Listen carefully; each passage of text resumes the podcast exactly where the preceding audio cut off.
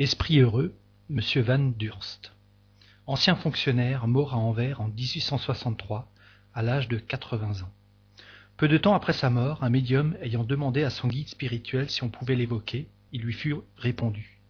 Cet esprit sort lentement de son trouble. Il pourrait déjà vous répondre, mais la communication lui coûterait beaucoup plus de peine. Je vous prie donc d'attendre encore quatre jours, et il vous répondra. D'ici là, il saura déjà les bonnes intentions que vous avez exprimées à son égard, et il viendra à vous, reconnaissant et en bon ami. Quatre jours plus tard, l'esprit dicta ce qui suit. Mon ami, ma vie fut d'un bien petit poids dans la balance de l'éternité. Cependant, je suis loin d'être malheureux. Je suis dans la condition humble mais relativement heureuse de celui qui fit peu de mal sans pour cela viser à la perfection. S'il y a des gens heureux dans une petite sphère, eh bien, je suis de ceux-là. Je ne regrette qu'une chose, c'est de n'avoir pas connu ce que vous savez maintenant. Mon trouble aura été moins long et moins pénible. Il a été grand en effet, vivre et ne pas vivre, voir son corps y être fortement attaché et cependant ne plus pouvoir s'en servir, voir ceux qu'on a aimés et sentir s'éteindre la pensée qui nous rattache à eux. Que c'est terrible. Oh, quel moment cruel, quel moment lorsque l'étourdissement vous saisit et vous étrangle, et un instant après, ténèbres. Sentir, et un moment après, être anéanti. On veut avoir la conscience de son moi, et on ne peut la recouvrer. On n'est plus, et cependant on sent que l'on est. Mais on est dans un trouble profond, et puis, après un temps inappréciable, tant d'angoisses contenues, car on n'a plus la force de les sentir. Après ce temps qui semble interminable, renaître lentement à l'existence, s'éveiller dans un nouveau monde. Plus de corps matériel, plus de vie terrestre, la vie immortelle. Plus d'hommes charnels, mais des formes légères, des esprits qui glissent de tous côtés, tournoient autour de vous, et que vous ne pouvez tous embrasser du regard, car c'est dans l'infini qu'ils flottent. Avoir devant soi l'espace et pouvoir le franchir par la seule volonté, communiquer par la pensée avec tout ce qui vous entoure. Amis, quelle vie nouvelle, quelle vie brillante, quelle vie de jouissance. Salut, ô, salut éternité qui me contient dans ton sein. Adieu, terre qui me retint si longtemps loin de l'élément naturel de mon âme. Non, je ne voudrais plus de toi, car tu es la terre d'exil et ton plus grand bonheur n'est rien. Mais si j'avais su ce que vous savez, comme cette initiation à l'autre vie m'aurait été plus facile et plus agréable, j'aurais su avant de mourir ce que j'ai dû apprendre plus tard, au moment de la séparation, et mon âme se serait dégagée plus facilement. Vous êtes sur la voie, mais jamais, non jamais vous n'irez assez loin.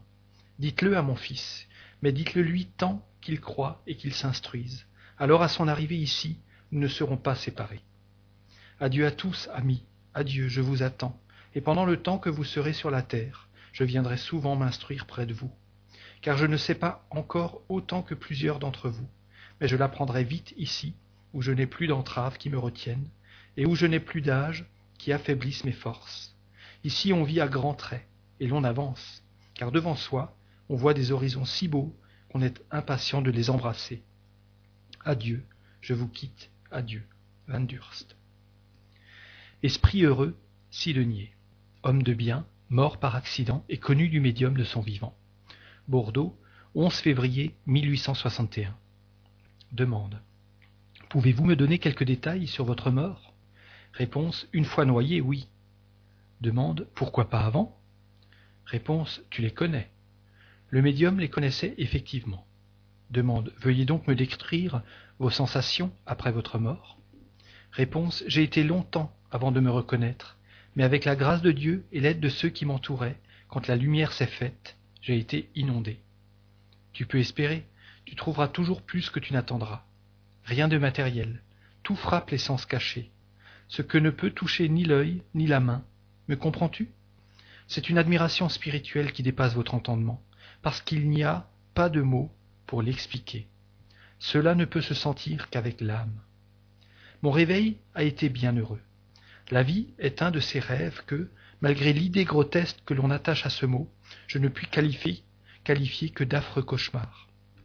Rêve que tu es enfermé dans un cachot infect, que ton corps rongé par les vers qui s'introduisent jusque dans la moelle des os est suspendu sur une fournaise ardente, que ta bouche desséchée ne trouve même pas l'air pour la rafraîchir, que ton esprit frappé d'horreur ne voit autour de toi que des monstres prêts à te dévorer. Figure-toi enfin tout ce que le fantastique du rêve peut enfanter de plus hideux, de plus horrible, et trouve-toi tout à coup transporté dans un Éden délicieux. Éveille-toi, entouré de tous ceux que tu as aimés et pleurés. Vois autour de toi leurs visages adorés te sourire avec bonheur. Respire les parfums les plus suaves. Rafraîchis ta gorge desséchée à la source d'eau vive. Sens ton corps élevé dans l'espace infini qui le porte et le berce, comme le fait la brise d'une fleur détachée de la cime d'un arbre. Sens-toi enveloppé de l'amour de Dieu, comme l'enfant qui naît est enveloppé de l'amour de sa mère, et tu n'auras qu'une idée imparfaite de cette transition. J'ai tâché de t'expliquer le bonheur de la vie qui attend l'homme après la mort de son corps, mais je n'ai pas pu. Explique-t-on l'infini à celui qui a les yeux fermés à la lumière et dont les membres n'ont jamais pu sortir du cercle étroit où ils sont enfermés?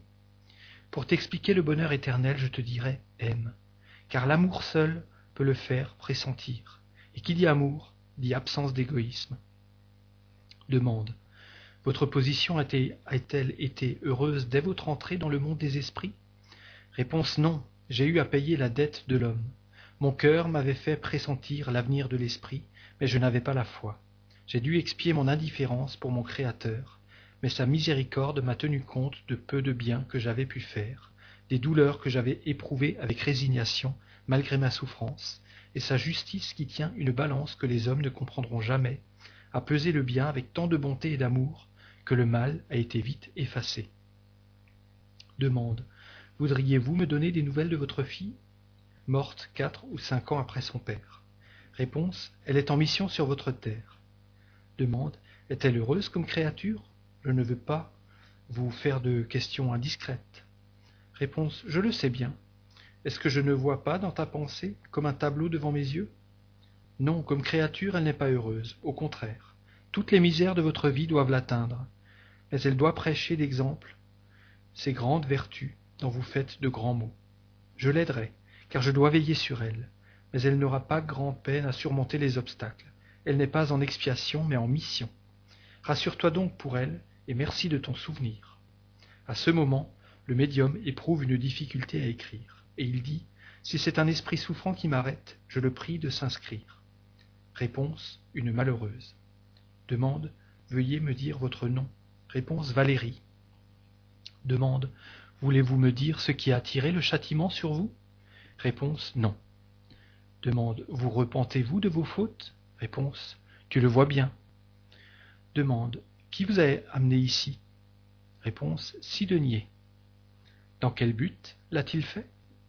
Pour que tu m'aides. Est-ce que vous est-ce vous qui m'avez empêché d'écrire tout à l'heure? Réponse Il m'a mise à sa place. Quel rapport y a-t-il entre vous? Il me conduit. Demandez-lui de se joindre à nous pour la prière. Après la prière, Sidonier reprend. Merci pour elle, tu as compris, je ne t'oublierai pas. Pense à elle. Demande à Sidonier. Comme esprit, avez-vous beaucoup d'esprits souffrants à guider Réponse non, mais sitôt que nous en avons ramené un au bien, nous en prenons un autre, sans pour cela abandonner les premiers. Demande. Comment pouvez-vous suffire à une surveillance qui doit se multiplier à l'infini avec les siècles? Réponse. Comprends que ceux que nous avons ramenés s'épurent et progressent. Donc ils nous donnent moins de peine, et en même temps, nous nous élevons nous-mêmes. Et en montant, nos facultés progressent, notre pouvoir rayonne en proportion de notre pureté. Remarque. Les esprits inférieurs sont donc assistés par de bons esprits qui ont pour mission de les guider. Cette tâche n'est pas exclusivement dévolue aux incarnés, mais ceux-ci doivent y concourir, parce que c'est pour eux un moyen d'avancement. Lorsqu'un esprit inférieur vient se mettre à la traverse d'une bonne communication, comme dans le cas présent, il ne le fait sans doute pas toujours dans une bonne intention, mais les bons esprits le permettent, soit comme épreuve, soit afin que celui auquel il s'adresse travaille à son amélioration. Sa persistance, il est vrai, dégénère parfois en obsession. Mais plus elle est tenace, plus elle prouve combien est grand le besoin d'assistance. C'est donc un tort de le rebuter. Il faut le regarder comme un pauvre qui vient demander l'aumône et se dire C'est un esprit malheureux que les bons esprits m'envoient pour faire son éducation. Si je réussis, j'aurai la joie d'avoir ramené une âme au bien et d'avoir abrégé mes souffrances. Cette tâche est souvent pénible.